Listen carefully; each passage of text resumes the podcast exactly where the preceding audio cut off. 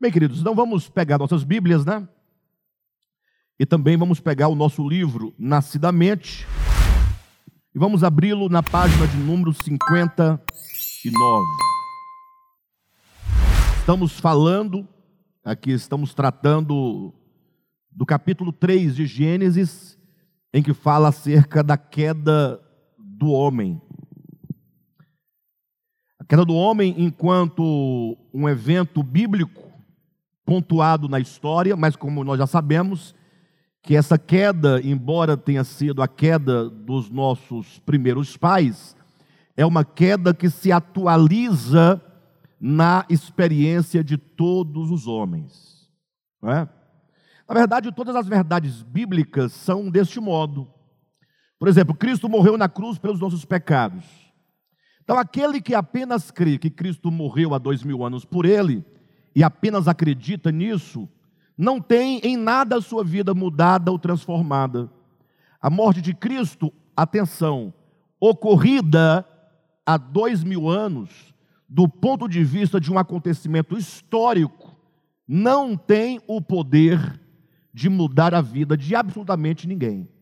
É estranho dizer isso, porque nós ouvimos a vida inteira que você acredita que Jesus morreu e tudo está resolvido, não é? Mas o que, que o próprio Jesus ensinou? Ele disse aos seus discípulos: Ide e pregai o evangelho a toda criatura. Então, o primeiro ponto, o evangelho que anuncia os feitos e a obra de Jesus há dois mil anos, deve ser anunciado a nós. Primeiro ponto, nós ouvimos o evangelho, ouvimos a história que aconteceu no tempo. Mas Jesus continua dizendo: Ide pregai né, a toda criatura, batizando-os. Ou seja, o segundo momento é o batismo. E o que é o batismo? Aí é que está a grande sacada né, do aspecto orgânico dessa verdade. É que aqueles que ouvem o Evangelho e creem no Evangelho, na história das obras e dos feitos de Cristo, devem ser batizados não no rito religioso, embora o rito seja um símbolo e deve acontecer, mas a realidade espiritual do batismo é que aquele que ouve o evangelho e crê no evangelho, ele deve ser batizado na morte juntamente com Cristo. E esta pessoa deve então ressuscitar juntamente com Cristo. O que, significa isso? Que a morte de Jesus, histórica de dois mil anos, ela se atualiza na experiência daquele que ouve o Evangelho, daquele que crê o Evangelho. Então já não é mais uma morte ocorrida no tempo, há dois mil anos, é uma morte viva, é uma morte atual, é uma morte que acontece comigo quando eu creio no Evangelho. Então, assim como a morte de Cristo se atualiza na experiência individual de todo aquele que crer, a queda do homem, de Adão, lá em Gênesis 3, também se atualiza. Todos os feitos do Evangelho e todos os feitos negativos da queda do homem, eles se atualizam né, em cada ser humano que vem ao mundo. Então, não é apenas uma questão de falar, ah, Adão pecou e agora eu estou enrolado. Não, não. Você está assim porque você está unido em consciência e coração e ações com Adão. E a única maneira de resolver o problema é você se unir a Cristo na sua morte e ressurreição. É você morrer juntamente com Cristo e ressuscitar juntamente com Cristo, para que você seja assunto aos céus, entronizado e fique assentado juntamente com Cristo também nos lugares celestiais.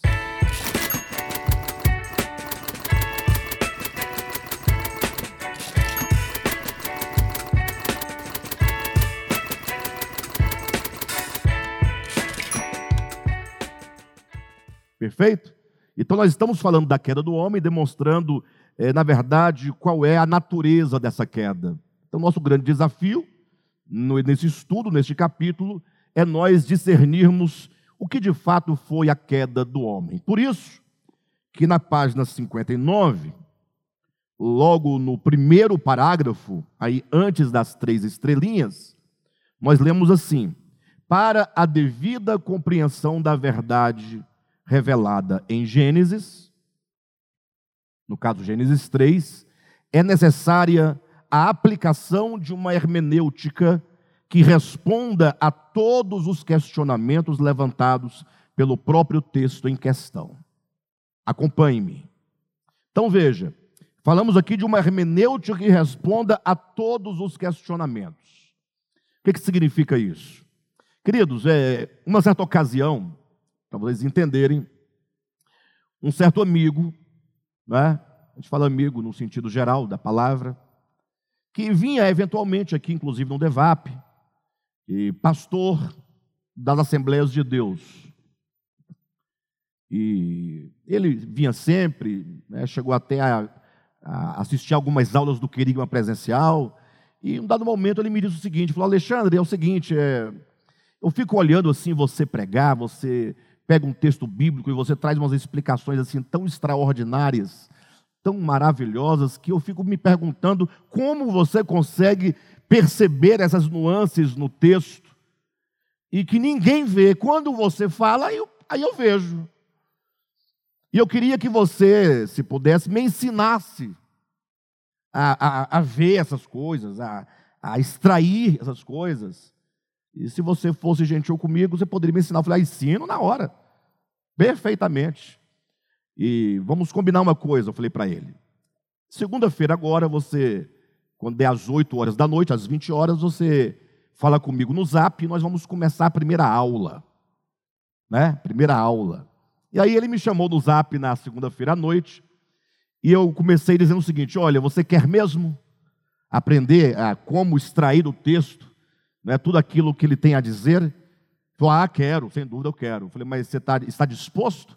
Porque nós vamos estabelecer aqui um caminho de uma hermenêutica dialética. Não, mas pode vir o que for, eu quero é aprender, etc. Falei, mas uma hermenêutica dialética quer dizer que nós vamos inquirir o texto e perguntar para o texto tudo o que a gente precisa perguntar. E essa hermenêutica dialética tem que dar conta, esse texto tem que dar conta de responder aos nossos questionamentos. Ele diz: sim, vamos lá. Falei, então, o tema é esse.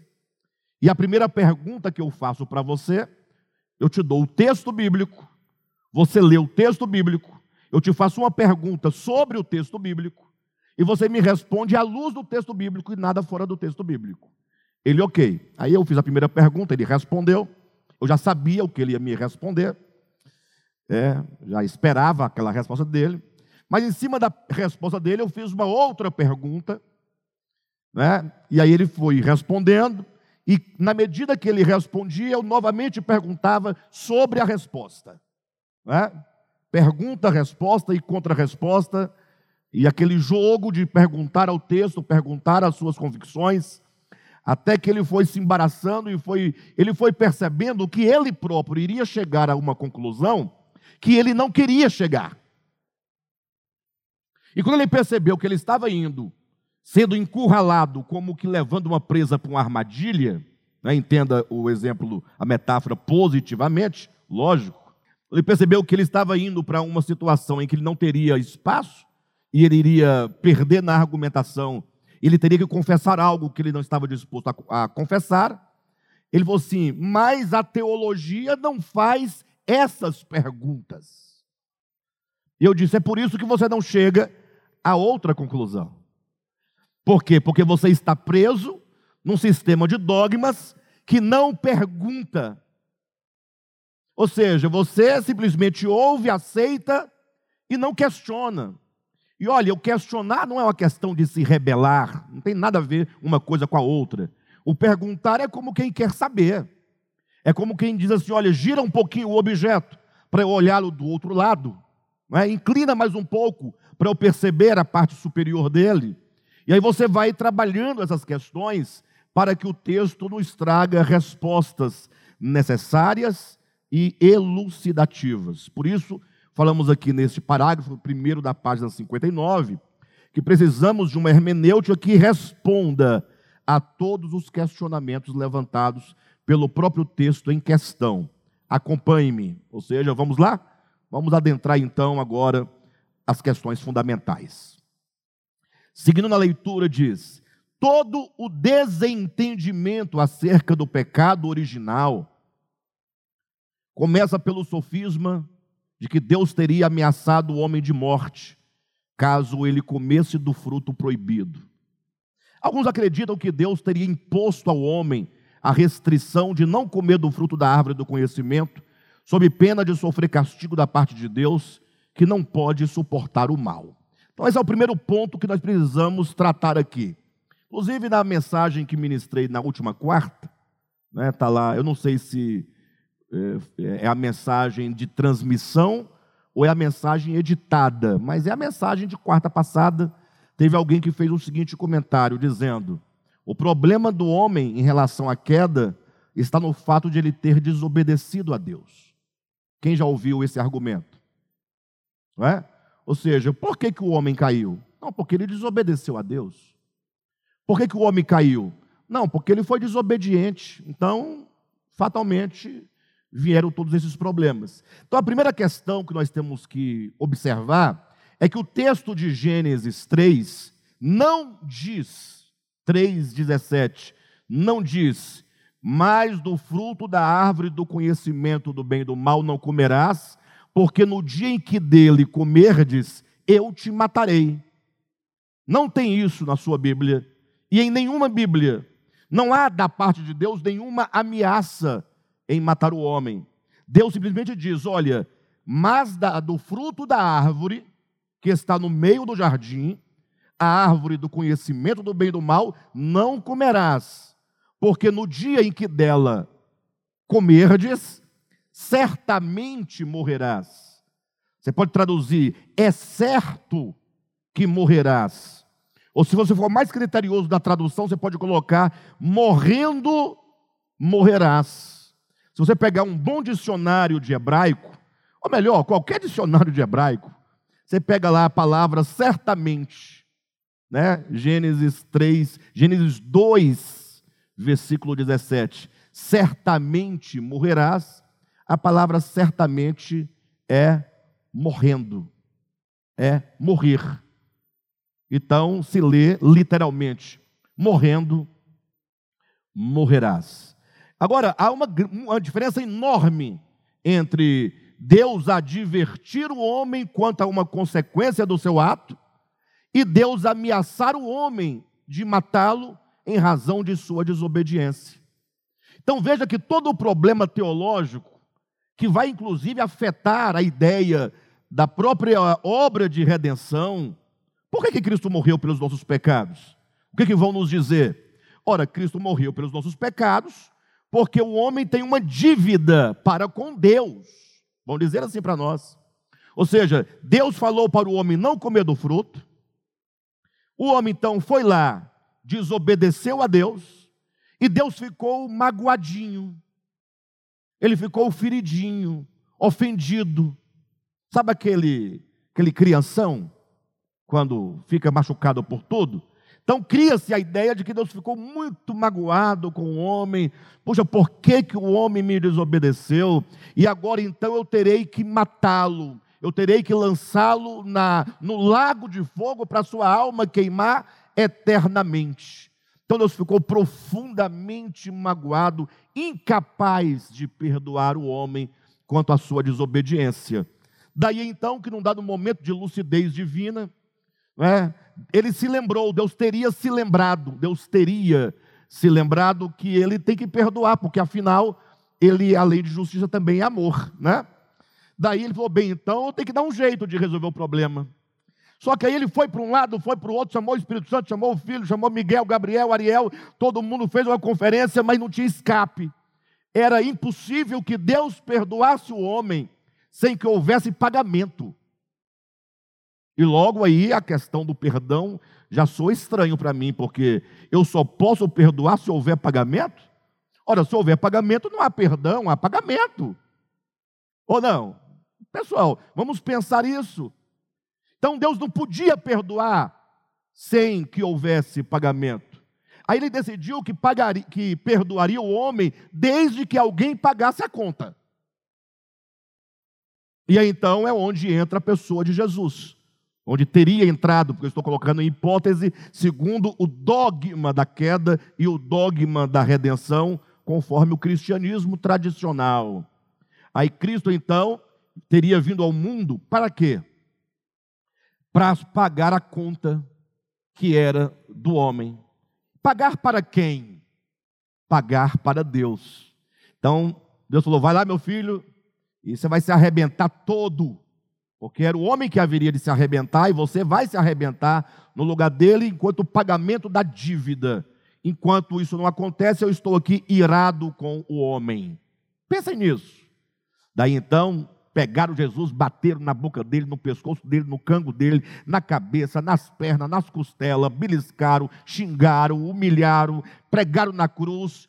E quando esse sofrimento estava acontecendo, quanto mais beliscão Jesus levava, Deus ia ficando feliz, porque ele estava recebendo a retribuição, o pagamento, de modo que quanto mais sofrimento o filho tinha, mais satisfeito o pai ficava. Até que quando Cristo morre plenamente, o pai está agora o quê? Ufa, agora eu estou em paz. Parece uma historinha de grego, né? Os gregos que tinham esse tipo de história, né? que a ira dos deuses eram, era aplacada somente por meio das hecatombes, por meio dos sacrifícios que se realizava. Enquanto não se realizava um sacrifício para o deus A, B ou C dos gregos, o Deus não retirava a praga que ele próprio havia né, lançado contra o povo, que, segundo a ideia, era o seu próprio povo. Bem, de todo modo, existe, portanto, essa ideia que aqui nós estamos colocando, e talvez muitos que estejam agora ouvindo, ou que ouviram as mensagens, estão perguntando: ah, mas não é assim? Eu aprendi a vida toda que era assim. Não, não é assim. Ah, mas eu li na Bíblia. Não, você não leu na Bíblia. Você não leu na Bíblia. Você simplesmente recebeu por tradição, uma interpretação da Bíblia que lhe passaram deste modo. Não é? Nós vamos verificar isso com bastante clareza. Talvez aqui nesse livro, eu imagino, né? vamos falar alguma coisa, mas também na conferência vamos falar um pouco sobre esse assunto, para vocês poderem ficar impressionados com o amor de Deus. Como Deus é maravilhoso. Como Deus jamais se iguala a nenhum sentimento mesquinho da humanidade.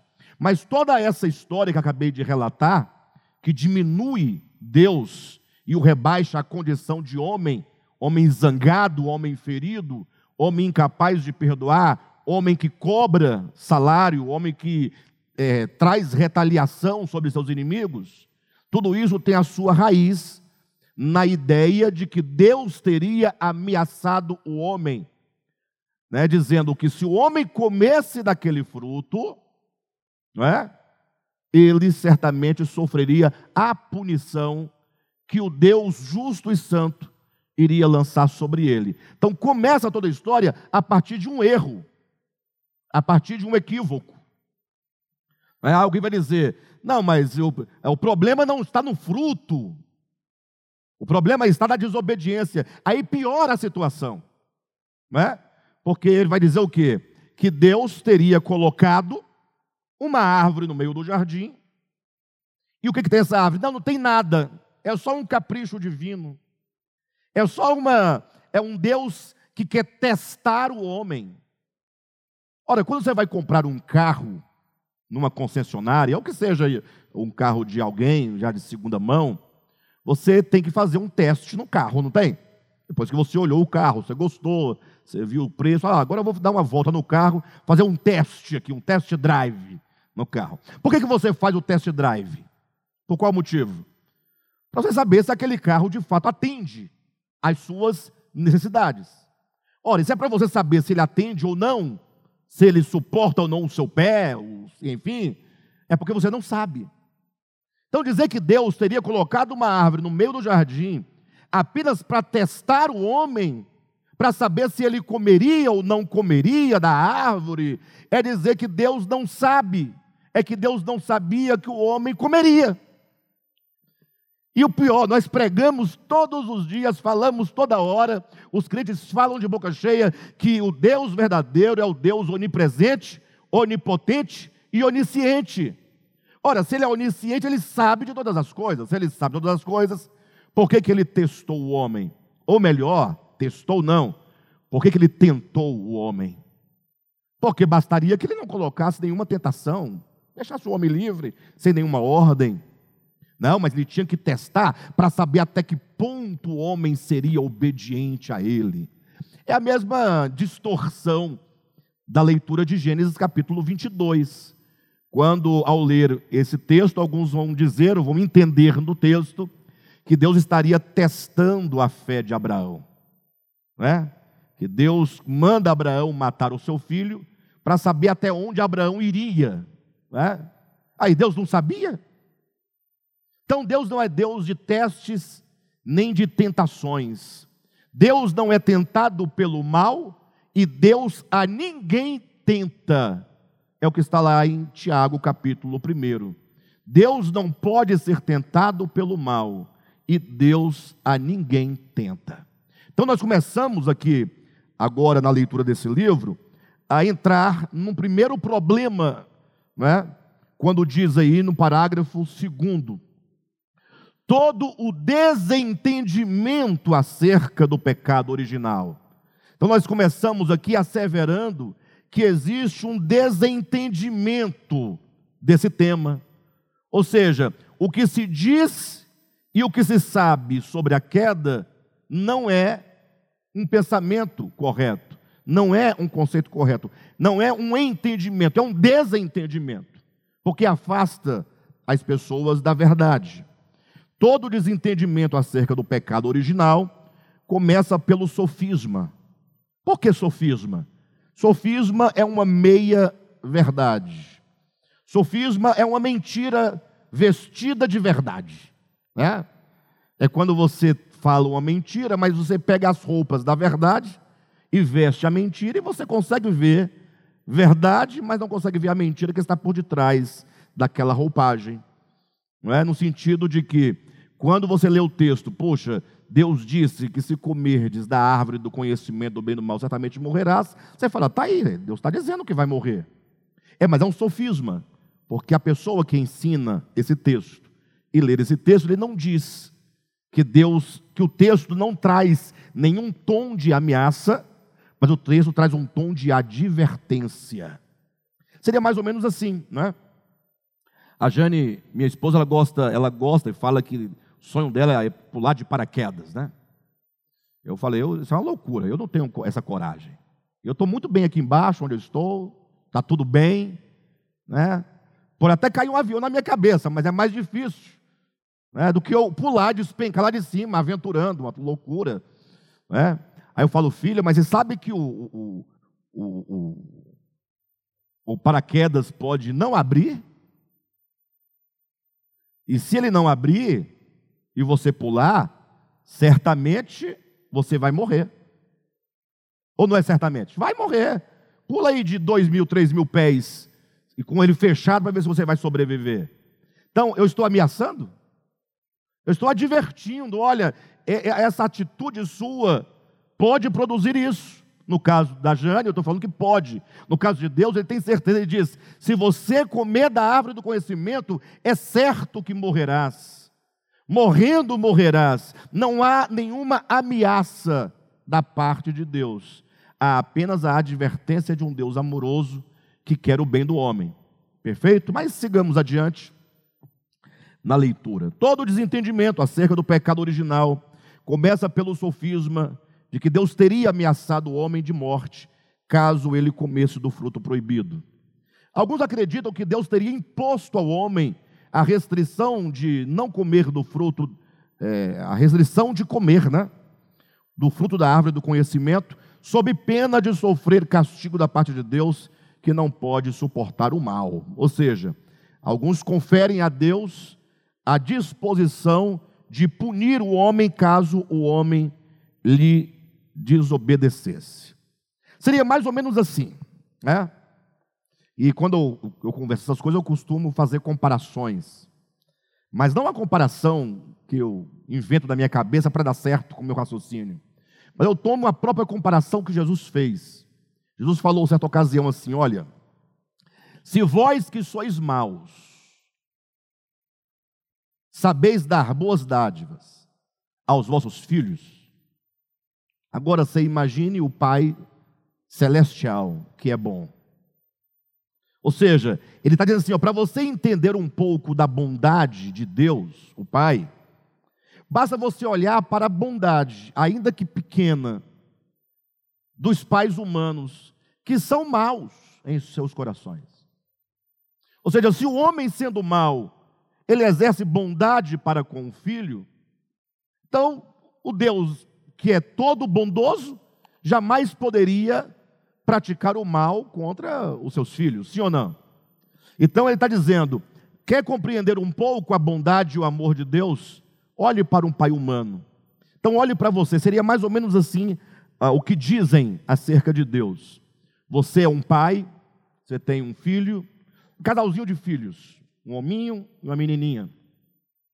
Eles estão ali entre a idade de 5, 6 anos de idade, entre 6 e 7 anos de idade. Aí você chega para os dois e fala assim: Olha, eu vou colocar aqui sobre a mesa uma barra de chocolate. E vocês não comam dessa barra de chocolate. Porque se vocês comerem, eu terei que matar vocês. Terei que matar vocês. Aí o pai, você sai de casa, o pai sai de casa, e as crianças ali, olha, tal, cria coragem, vai lá e come. Quantas vezes nós, não aconteceu isso conosco, quando éramos crianças, né? Nossa mãe falava, nós desobedecíamos, né? Aí o pai chega, está lá, só a metade do chocolate. Ainda tentaram manipular para o pai não perceber, mas o pai logo viu que só tinha metade. O que você faria com seu filho? Você agora expulsaria seu filho de casa e diria: Olha, vocês estão expulsos de casa, né? E sem o meu cuidado, sem a, minha proteção, sem a, a, o alimento, sem a roupa, sem o abrigo, eu vou esperar vocês ficarem um pouco mais perturbados e desorientados e sofrendo, para que no final eu chegue lá e mate completamente vocês. Você faria isso com seu filho? Pensa um pouco. Nós que somos maus, faríamos isso com o nosso filho? O Pai Celestial, sendo bom, plenamente bom, sendo ele a própria bondade, ele colocaria uma árvore e diria para o homem não comer, sendo apenas uma árvore, né? sem nenhuma coisa demais, só para testar e provar o homem. E agora o homem vai lá, come, e Deus fala assim: então agora acabou, expulso do Éden, e agora vocês vão sofrer toda, é, toda consequência dos vossos pecados, desde enfermidades, doenças, epidemias, sofrimento, morte, e no final ainda vou jogá-los dentro de um tacho de fogo, porque vocês desobedeceram a minha ordem. Essa história não soa estranho para vocês? Hã? Não sou estranho? Alguém pode perguntar, ora, Alexandre, mas então, eh, se não é assim, como é então? Calma, nós estamos lendo, não é? Agora imagine só você estando, você sendo um pai, tem uma, lá, quando eu morava no Gama, eu era criança, me recordo que tinha uma, uma torre de para colocar a antena, né? Bem alta. A Silvia, inclusive, você, você subiu lá em cima e levou um choque, né? É, tá vendo aí, ó. Então, é, imagine só, tem uma torre dessa de televisão na sua casa, e, e o pai diz assim para o filho: Olha, filho, não suba aí. Porque se você subir, você cai. Se você cair, você pode morrer, inclusive. E aí o filho vai lá e sobe. Só que aí o filho sobe e não cai, ele desce. E alguém viu e disse para o pai: Olha, o seu filho subiu. Ah, ele subiu, mas desceu, não caiu como o pai previra. E agora o pai fala: É, filho, infelizmente agora você me desobedeceu, você poderia ter caído e morrido, mas como não morreu, eu vou ter que te matar agora, porque você não cumpriu com a minha palavra. Essa história não soa estranho para vocês? Se nós não ficarmos incomodados com a história conforme nos fora contada, Se você não parar para refletir e falar, poxa, deve haver uma, um outro significado, um outro sentido, nós vamos ficar enredados nessa falácia, né? Nesse sofisma. E lembre-se, esse sofisma eu falo alto e bom som, sem medo de errar. Não foi criado por um teólogo. Não foi criado por Santo Agostinho. Essa, essa ideia, deste modo como estamos colocando, foi criado por Satanás, o pai da mentira. É ele que, segundo a Escritura, ele mente desde o princípio do mundo. E ele não mente porque mente, ele mente acerca de Deus, o Pai. Como vocês acham que ele conseguiu a terça parte para lhe seguir? Será que ele chegou para os anjos de Deus e falou assim: Olha, pessoal, eu sou o Satanás, eu sou o demônio, eu sou agora o capeta, o pé de cabra, não presto, sou treva, sou mentira, sou homicida, e agora eu me coloco contra Deus, o santo, o justo, o eterno, o único, e quero que vocês me sigam. Se ele fizesse isso, qual dos anjos seguiria ele? Como foi que ele conseguiu? Ou como é que se consegue a adesão de outras pessoas contra alguém que é justo, que é santo, que é bom, que é amor? senão por meio da mentira. Por isso que o livro de Ezequiel, falando sobre Lúcifer, ah, ou melhor, falando tipologicamente sobre a queda de Lúcifer, o texto diz: na multiplicação do seu comércio, encheste o teu interior de violência e pecaste. Então, a multiplicação do comércio, a ideia do comércio é a ideia de barganha, não é? a ideia de negociar, de denigrir a imagem de um produto, de uma coisa, de uma pessoa, né, em benefício próprio, como quem quer vender a sua imagem em detrimento da imagem de outro. Então, a grande obra de Satanás é sempre o engano, é sempre a mentira. E a grande arma de Satanás é sempre a palavra. Por isso que lá em Gênesis 3 você vai encontrar: disse a serpente à mulher. E a mulher disse à serpente. E tornou a serpente a dizer à mulher. Ou seja, Satanás não chega com um revólver na sua cabeça, com uma espada no seu pescoço. Não, não. É só conversando e criando em você uma falsa imagem de Deus, para que você duvide de Deus, para que você é, comece a duvidar de Deus e a cultivar no coração sentimentos contrários a Deus, para que você, desconfiando de Deus, abandone a Deus e siga Satanás nos seus propósitos. Então, a, a, a afirmação de que Deus é mal, de que Deus agiu com é, perspicácia, né? agiu com. E aí, qual é a palavra? Hã? Com egoísmo, sim. Com malícia, não é? Essa é uma maneira de as pessoas falarem assim: poxa, se Deus é assim, e eu que sou mal não sou assim, é, fica difícil você servir a esse Deus. Não será por isso que tem muitos que não querem servir a Deus? Hoje, muitos ateus e agnósticos. Será por isso que aqueles que dizem servir a Deus, na verdade não o servem, mas fingem servi-lo porque estão numa relação e num jogo de interesse. Né? Se eu não servir, ele me mata. Se eu não servir, eu não ganho a cidade santa, a cidade de ouro. Se eu não servir, eu não sou salvo. Ou seja, quem é capaz de conhecer a Deus e amar a Deus pelo que Deus é, e porque o conhece e o ama, se entrega voluntariamente a Ele. É o caso de Maria Madalena. É, Maria Madalena, dentre todos os discípulos de Cristo, quando você lê os evangelhos, foi aquela que mais amou o Senhor e que tem a história mais linda, inclusive com Cristo, a ponto de Jesus falar, num dado momento, que onde o evangelho fosse pregado em todo o mundo, seria contada a história daquela mulher. E daí que você ouve o evangelho sendo pregado no mundo e você não ouve a história de Maria Madalena. E Jesus falou que seria contada a história dela onde o evangelho fosse pregado. Mas não é que contaria a história dela, mas que quando e onde se prega o Evangelho, o Evangelho é sempre uma história de amor. Alguém que amou, né, muito, amou desesperadamente o pecador. E quando esse pecador se viu amado e acolhido pelo amor, agora é incapaz de não amá-lo e de não se entregar e viver para ele. Isso é o Evangelho. E, portanto, onde o Evangelho é pregado, essa história é contada. A história de um Deus que se entrega pelo pecador e o pecador agora que passa a amá-lo e, portanto, a segui-lo movido única e exclusivamente pelo amor. Queridos, mas que tristeza. Estou falando isso aqui, mas, puxa, nós temos uma longa experiência de igreja, né, queridos? É, tanto de onde nós viemos, de outros ministérios, quanto desse próprio ministério nosso.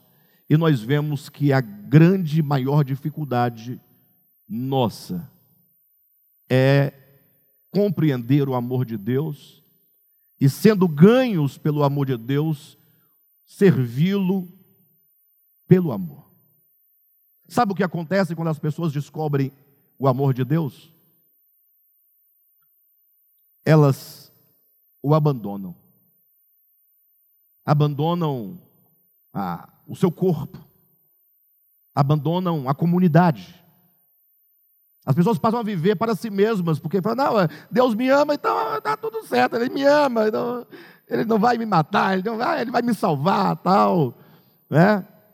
E isso é estranho, porque Talvez seja por isso que existem tantos pastores, inclusive tem um aqui em Brasília, que misericórdia, ele vive esbravejando maldições em nome de Deus, até pedindo a morte de pessoas, em nome de Deus, pedindo a morte, e dizendo: você não pede a morte do fulano, porque você não conhece a Bíblia.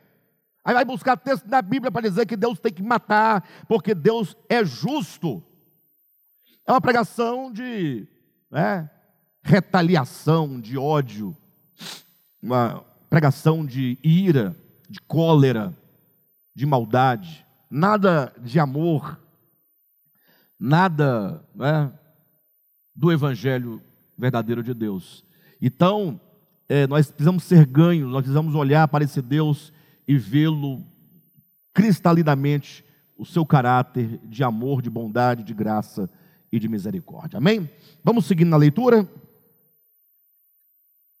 Então, o próximo parágrafo, página 59.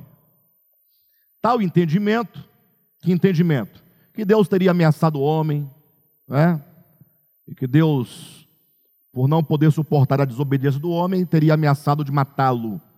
Tal entendimento faz de Deus um ser caprichoso e mau. Caprichoso por quê? Porque teria imposto ao homem algo sem nenhuma significância, um mero fruto de uma árvore, somente para testar sua obediência. Vocês não acham, não? A árvore está lá, oh, não quero que você coma. Por que não? Porque não é para comer.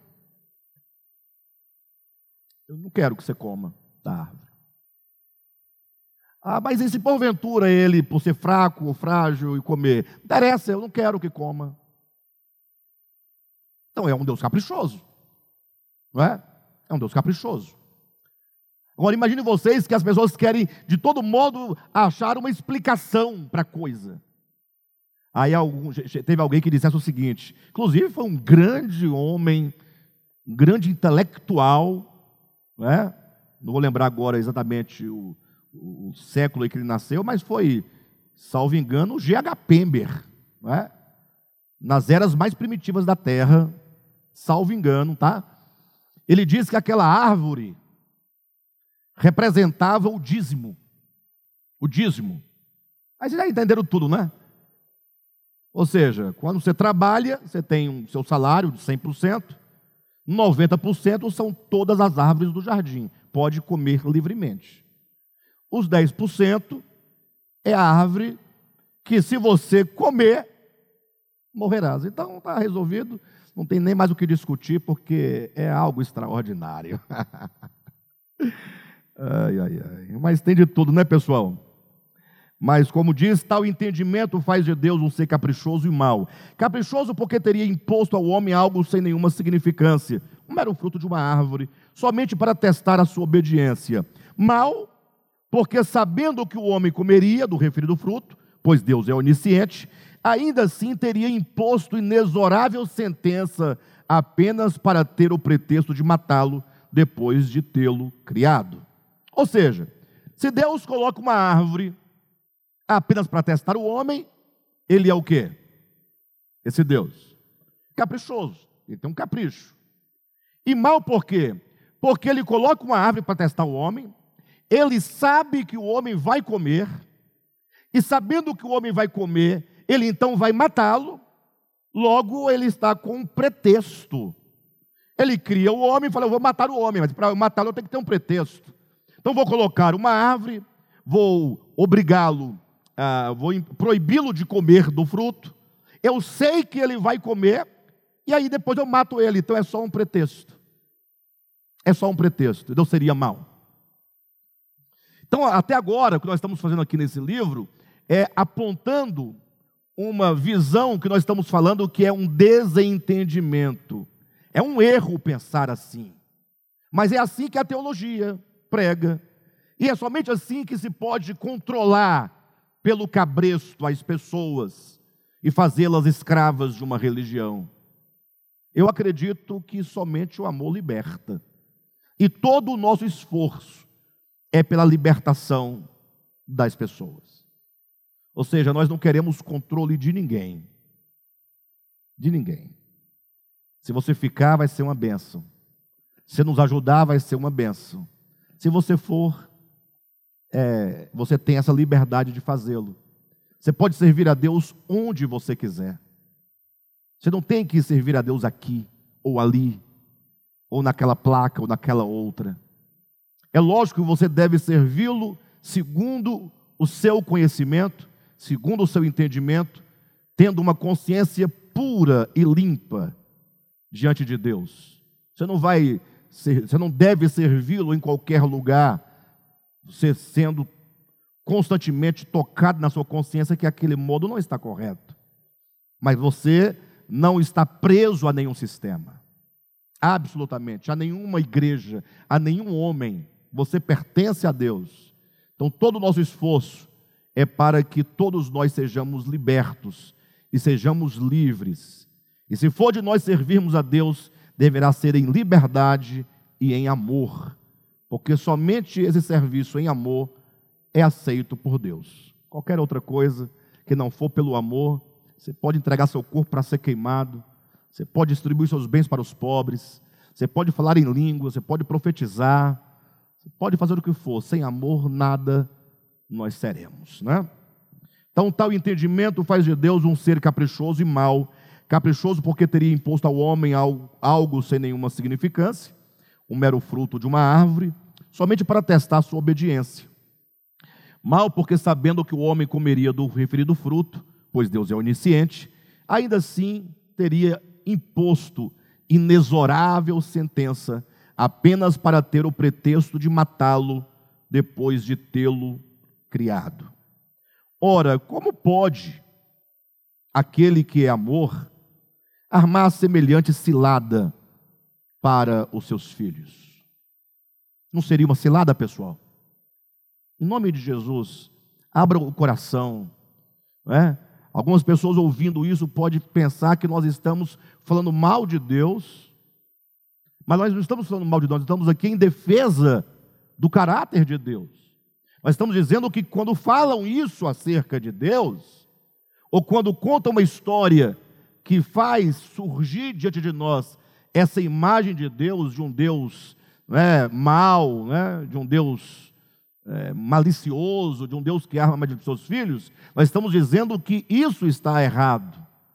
Nós não estamos nem contra Deus, nem contra a Escritura. Nós estamos trazendo um novo olhar sobre o texto, para que possamos nos libertar desses ensinamentos que colocam o caráter de Deus em xeque. Ora, como pode aquele que é amor armar semelhante cilada para os seus filhos. E porventura não serviria para o próprio Deus o mandamento de não pagar o mal com o mal? Então, nós estamos trazendo alguns questionamentos. Primeiro, né? Deus, sendo amor, ele armaria semelhante cilada contra seus filhos? Qual cilada? É tipo um engodo, eu vou colocar uma coisa aqui, eu chamo a atenção do homem, eu sei que ele vai comer e em seguida eu mato. Ele armou a cilada. A árvore do conhecimento do bem e do mal teria sido, nesse entendimento, uma cilada. Aí fazemos outra pergunta, porque cada pergunta nos leva a refletir. Primeira pergunta é: o amor armaria semelhante cilada? Aí você tem que pensar. Segunda questão: e porventura não serviria para o próprio Deus o mandamento de não pagar o mal com o mal?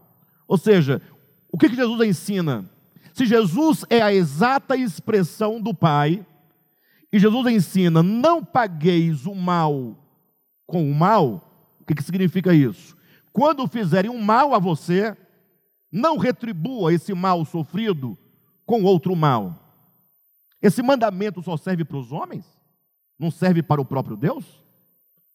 Se Deus diz para o homem não comer, vamos pensar segundo o dogma, e o homem o desobedece, o homem comete um mal contra Deus. Sim ou não? E como deve Deus agora agir em relação ao mal recebido? Pagar com o bem. Mas não, Deus paga com o quê? com um mal ainda maior. Ou seja, essa visão, essa perspectiva, coloca em dúvida não somente o caráter de Deus, mas a verdade do Evangelho de Jesus Cristo. Na verdade, Deus não tem mandamentos. Entenda, Deus não se assenta, não se assentou certo dia e com o Espírito Santo e o Pai, Jesus Cristo e todo mundo, vamos fazer aqui uns mandamentos para os homens seguirem. Não tem essa ideia. Ah, mas a Bíblia tem os mandamentos. Não, é? não pagar o mal como é um mandamento. É, na verdade, esse mandamento não é um mandamento forjado por Deus para o homem. É um mandamento enquanto o reflexo daquilo que o próprio Deus é. Ou seja, Deus não pode pagar o mal com o mal. Deus não paga o mal com o mal. Então, ele nos convida a sermos como ele. Ele nos capacita, mediante a sua própria natureza em nós, a sermos como ele. A prova do que eu estou dizendo é Mateus capítulo 5, versículos 40, e, 40 a 45, quando Jesus fala assim: Olha, ouvistes o que foi dito aos antigos, olho por olho, né? Ou melhor, desculpe-me, Ouviste o que foi dito aos antigos: amarás o teu próximo e odiarás ao teu inimigo. Eu, porém, vos digo: amem os vossos inimigos, orai pelos que vos perseguem, para que vos torneis filhos do vosso Pai Celeste. Ou seja, ele está dizendo que o filho do Pai Celeste, porque é filho, e porque, sendo filho, tem a natureza e entre aspas, o DNA do pai, ele faz, ele age para com os inimigos como o pai age. Como é que o pai age? Ele dá o sol e a chuva, a bons e maus, a justos e a injustos, indiferentemente. Não é aquele Deus que fala assim: olha, eu não vou dar o meu sol para aquela turma ali, porque não, não dá. Você imagine só se Deus, por um dia, por um único dia, desse os seus poderes de abençoar com o sol e a chuva, com o ar que respiramos, para você, na mão do Aldair. Aldair, ó, por um dia você vai distribuir o ar que todo mundo respira, o sol e a chuva, a seu critério. Imagine só se eu, Alexandre, recebesse de Deus esse poder. Ó, Alexandre, amanhã, dia 17, quinta-feira, né, a partir de zero hora de hoje, a zero hora de amanhã, 24 horas você vai estar com o poder. Você vai dar o ar para quem você quiser. Ah, tinha muita gente. Eu não ia retirar de todo, não, porque o Senhor já me ganhou um pouco. Eu ia deixar o camarada meio sufocado, né? Só para ele ficar esperto, entendeu? É, vai puxando devagarzinho, deixa só 30%. É, é, 40%. Ele tem que ficar. É. E eu de longe olhando, é para você ficar esperto, né? Imagina só Deus olhando para os candoblecistas, todo de branco, guia, turbante, ah, Exu, não sei o que e tal, Deus não. Não vai receber nem o sol e nem a chuva. Porque se dependesse dos crentes, eles não receberiam nem o sol nem a chuva. Se dependesse dos evangélicos, nenhum canoblecista receberia nem sol nem chuva. Fala a verdade. Fala a verdade. Por isso que você não é filho do Pai Celestial, seu crente, evangélico, pastor. Porque o Pai Celestial, ele dá o sol e a chuva a maus e bons e a justos e injustos. E eu não estou nem levando em conta o que é justo, o que é injusto, e nem o que é bom e é mal. Eu estou trabalhando num conceito dogmático que os crentes têm de mal e bem. É, eu estou totalmente fora. Perfeito? da, do conceito real de justiça e injustiça, de bondade e maldade. Todavia, o Pai Celestial dá o sol e a chuva para os ateus, ateu rico, ateu bonito, ateu inteligente. Todos os dias come o pão que o Pai Celestial dá. Aí o crente falou o quê? Não, se fosse eu, o ateu não tinha que comer. Vocês acham que tinha que comer, pessoal? Fala para mim. Vocês acham que o ateu, quem é o, pai, quem é que dá o pão de cada dia? Começa comigo aqui. Não é Deus? Aí o camarada diz que não acredita nele.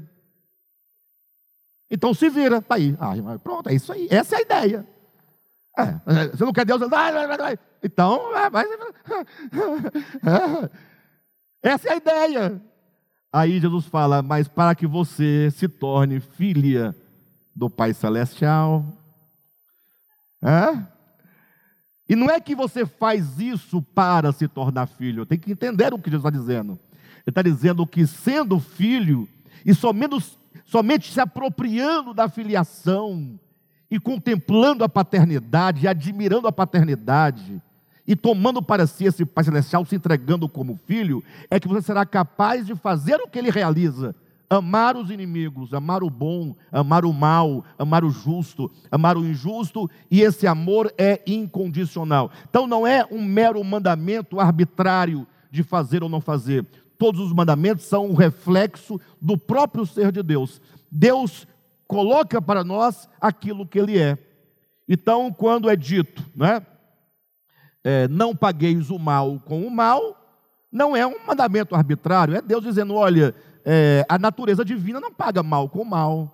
Portanto, você, participante da natureza divina, não paga mal com mal. Essa é a ideia. Então a pergunta é: não seria porventura o mandamento de pagar o mal com o mal também para Deus? Ah, lógico. E por que, que nós dizemos que Deus não paga o mal com o mal, mas no, no, no domingo seguinte estamos dizendo que Deus pagará o mal pelo mal que os homens praticam contra Ele? Ah, essa é uma grande contradição. É uma grande contradição. Então, veja o quanto precisamos rever os nossos conceitos, né, queridos?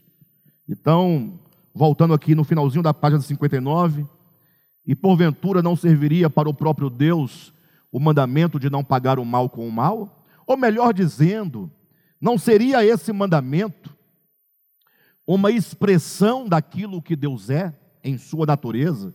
de modo que ele não poderia agir de outra maneira, senão em harmonia com o seu próprio ser? E se ainda assim agisse de modo contrário, não estaria o eterno a negar-se a si mesmo?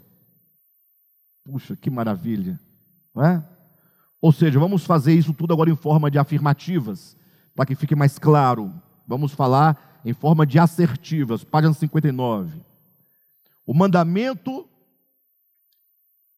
de não pagar o mal com o mal é uma expressão do próprio caráter de Deus. Segundo, o mandamento é uma expressão daquilo que Deus é em sua natureza, de modo que Deus não pode agir de outra maneira senão em harmonia com o seu próprio ser. Em outras palavras, foi o que dizíamos aqui na, no final da última mensagem, né? Deus não pode mentir. Não. Por quê? Porque Ele é a verdade. Aí, se Ele quiser mentir, não existe essa hipótese. Seria mais ou menos você dizer que a luz, ela pode se tornar trevas. Não, não pode. Para a luz se tornar trevas, ela tem que deixar de ser luz. Para Deus mentir, ele tem que deixar de ser a verdade. Não há possibilidade. Então, no caso, sendo Deus aquele que não paga mal com mal em razão da sua natureza, logo, ele não pode pagar o mal com o mal. E por fim, nós temos aqui, e se ainda assim agisse de modo contrário, estaria o eterno a negar-se a si mesmo. Em outras palavras, é, é impossível que ele haja dessa maneira, porque ele é. Só que aí vem a pessoa, o tonto, fala, mas e se ele fizer? Se ele pagar o mal com o mal, ele estará negando a si mesmo. É exatamente o que diz não é, no texto de 2 Timóteo 2,13. Não é? Quando diz que Deus ele é fiel e que todos nós somos infiéis. E Deus não pode ser infiel, porque ele não pode negar-se a si mesmo. Então, hoje caminhamos até aqui. Creio que já deu para começar a desconstruir algumas ideias, mas não se preocupe que na medida que nós vamos avançando na leitura, nós vamos construindo positivamente o significado real e verdadeiro da árvore do conhecimento. Hoje nós somente desconstruímos. Ao seguir adiante, nós vamos construir. Tenham paciência e vamos seguindo adiante. Tá bom, queridos? Glória a Deus.